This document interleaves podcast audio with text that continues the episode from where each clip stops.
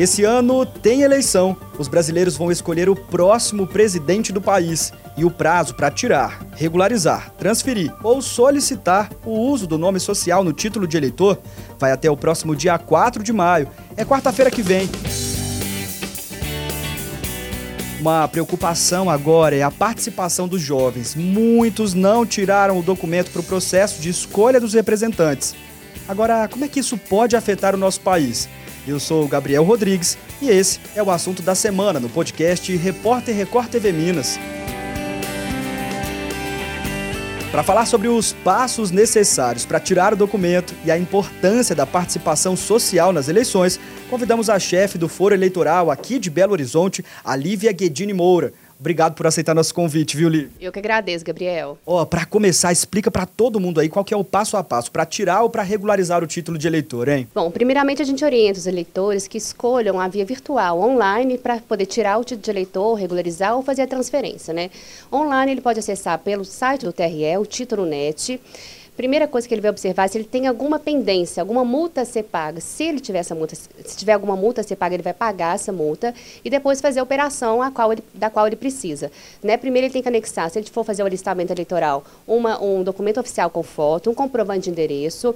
E se for um eleitor do sexo masculino que, que, que faça 19 anos no presente ano, ele também tem que apresentar o comprovante de alistamento militar. Tem uma história de uma selfie aí com documento também, né? Com certeza. E a selfie também é indispensável. Se não colocar a selfie, se não anexar a selfie, ao requerimento, ele não consegue fazer a operação desejada. Quem tiver alguma dúvida pode entrar em contato por telefone também? Com certeza. A gente orienta é, que seja preferencialmente online, mas o eleitor que não tem acesso à internet ou que tem alguma dificuldade com o uso do sistema, ele pode realizar o agendamento do atendimento presencial pelo disco eleitor 148 ou pelo próprio site do TRE. Ou então, se ele preferir chegar para ser atendido, né, ter que ter que aguardar a fila. Olivia, cheguei lá e percebi que tem uma pendência. Como é que eu faço para regularizar? Primeira coisa, primeiro é pagar a multa, se houver essa multa mesmo, pagar essa multa, ou depois fazer uma, uma operação de, de revisão ou de transferência. Aí ele consegue ficar regular. muita gente mandando mensagem para a gente perguntando em relação à biometria. A gente está no meio da pandemia e houve um período que não foi mais obrigatório a biometria. Agora, como é que tá? Mudou alguma coisa? Voltou a ser? Não voltou? Depende da cidade. Como é que Minas Gerais fica nesse aspecto, Lívia? Gabriel, não só Minas Gerais, como o país inteiro, a biometria está temporariamente é, é, suspensa em decorrente da, da, da pandemia. Tá? Então, quem não tiver feito o cadastramento biométrico e tiver regular, vai conseguir votar normalmente nessa eleição, tendo que portar apenas um documento oficial com foto na sessão eleitoral. A gente sabe que todo mundo que tem 18 anos ou mais é obrigado a votar aqui no Brasil, né? Agora, quem não vota pode ser penalizado? Quais são as consequências aí para quem não regularizou o título de eleitor até esse prazo que já está quase chegando ao fim? Se ele deixou de votar só em uma eleição, ele fica sem quitação eleitoral. Se ele deixou de votar em três pleitos consecutivos, ele fica com o título cancelado. E a consequência disso, é ele não consegue tirar passaporte ele não consegue fazer inscrição em concurso público e nem tomar posse quando, quando, quando ele passa no concurso público. Ou seja, dá um problemão para a pessoa que não fizer isso, né? Beleza. E não, na verdade, só me desculpe, ele não consegue se inscrever em faculdade e não tomar posse em concurso público. Fica bloqueado, em outras palavras. Exatamente, fica bloqueado. Lívia, eu tô com umas estatísticas aqui que eu quero discutir com você também, ó. Entre janeiro e março desse ano, o Brasil ganhou aí 1 milhão 144 mil 481 novos eleitores de 15 até 18 anos. Esse número é recorde quando a gente compara lá com as eleições de 2018 e também com as eleições de 2014. Você sabe me dizer o que, que motivou tanta gente dessa faixa etária a buscar tirar o título de eleitor? É, a Justiça Eleitoral Mineira ela tem feito campanhas nas redes sociais e junto aos veículos de comunicação para orientar os jovens sobre a importância do voto e sobre como solicitar o título de eleitor.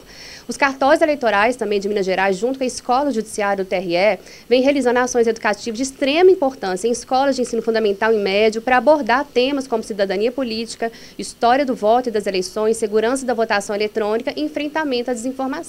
Então a gente atribui essas ações de cidadania e o principal motivador de, de, desses jovens estar procurando justiça eleitoral para fazer o primeiro título. A gente tem visto muitos influenciadores digitais, muitos artistas também fazendo campanhas justamente para chamar a juventude e baseado nessas campanhas aí de vocês, a gente percebe o seguinte, diálogo é mesmo o melhor caminho, chamar essa juventude para conversar, o papai, a mamãe, o responsável ali, dialogar com eles é um bom caminho? Com certeza, Gabriel, sem dúvida. Não só os pais, os colegas, os professores também têm esse papel primordial dentro de sala de aula, né? De, de incentivar o jovem a exercer o seu direito de voto e participar ativamente da escolha dos seus representantes. Adesão de adolescentes entre 16 e 17 anos ainda está muito baixa para esta eleição. O engajamento é o mais baixo já registrado pelo Tribunal Regional Eleitoral nesta faixa etária. Até o mês de março, o país tinha apenas 17,31% desse grupo apto a votar. Agora tá difícil, viu? Eu tô com outra estatística para discutir contigo aqui que é negativa. Entre os jovens aí que têm 16 e 17 anos, o engajamento tem sido mais baixo registrado pelo tribunal. Até o mês de março, para você que está ouvindo a gente agora ter uma ideia, o país tinha pouco mais de 17% desse grupo apto a votar. Quais seriam as alternativas para a gente incentivar essa garotada aí? É mesmo mostrar o quão importante é esse voto para o futuro não só do país, mas deles de maneira individual, porque é algo ao mesmo tempo que é individual e coletivo também. Né? Sim, né? com certeza, Gabriel. Como a gente já, como eu falei, eu acho que o diálogo, sim, o incentivo dos pais, aquelas pessoas que estão mais perto desse, de, desses jovens, né, dos professores, principalmente, é importantíssimo para levantar, para motivá-los a ter esse engajamento mesmo, de participar, de exercer cidadania, de, de, de ter uma voz ativa nessa escolha do futuro do país, né? Então nada melhor como o diálogo. A gente um diz exemplo. que ah, exemplo é bacana é. demais, né? Criança, principalmente, já segue seguindo Sim. o exemplo, né? Com certeza, com certeza. Olivia, a gente está chegando pertinho desse prazo final aí estabelecido pelo TSE e eu quero saber historicamente se essa questão obedece aquele ditado de que brasileiro deixa tudo para a última hora. Vocês sentem um aumento da procura quando vai chegando no, no finzinho aí do prazo? Sim, com certeza, Gabriel. Os brasileiros têm esse, esse ruim hábito de deixar para a última hora, né? Inclusive, a gente até hoje é, o, o, juiz diretor do foro determinou que vai haver um plantão aqui na central de atendimento de Belo Horizonte. Hoje nós temos quatro centrais de atendimento, plantão para atendimento presencial, para atender principalmente aqueles excluídos digitais que não têm condição ou, ou não têm acesso à internet para fazer o requerimento via online, via título net. Então, a gente vai estar aberto de, 5, de 8 a 17 horas para atender esse público tá? No sábado e no domingo. Tá certo, Olivia. Muito obrigado pela participação. Eu que agradeço, Gabriel. Este podcast teve produção de Ana Gomes, Daniela Fernandes e Pablo Nascimento. Edição de texto Flávia Martins e Miguel. Edição de áudio Kiko Viveiros. Direção de jornalismo Marco Nascimento. Conecte-se conosco nas redes sociais. Arroba Record TV Minas no Instagram, Facebook, Twitter e YouTube. Até a próxima semana. Tchau!